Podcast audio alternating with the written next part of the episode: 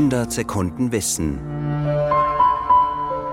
E piano, piano, piano mit den Wortbedeutungen in anderen Sprachen. Nur allein das Piano, das ist für uns ja ein Synonym fürs Klavier, im Italienischen aber so viel mehr.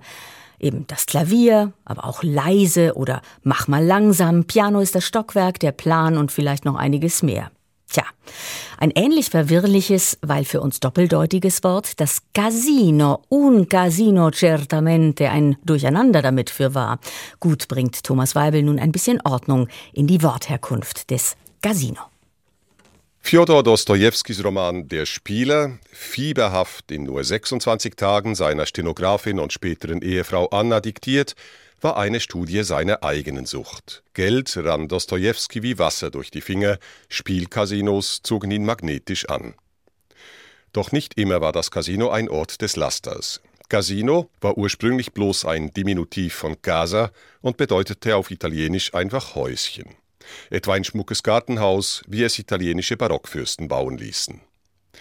In Venedig war ein Casino ein privater Raum, den Adlige in der Nähe des Dogenpalastes unterhielten, um dort vor Ratsversammlungen ihre Amtstracht anzulegen.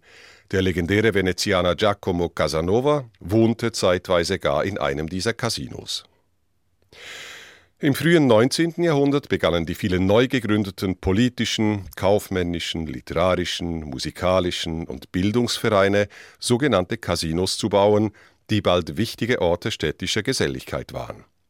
Das Offizierscasino war ein Speise- und Gesellschaftsraum und an der Stelle des heutigen Bundeshauses in Bern stand bis 1895 ein Casino mit Restaurant und einem großen Saal für Tanz und Theater. Auch das heutige 1909 eröffnete Casino Bern ist ein Konzerthaus.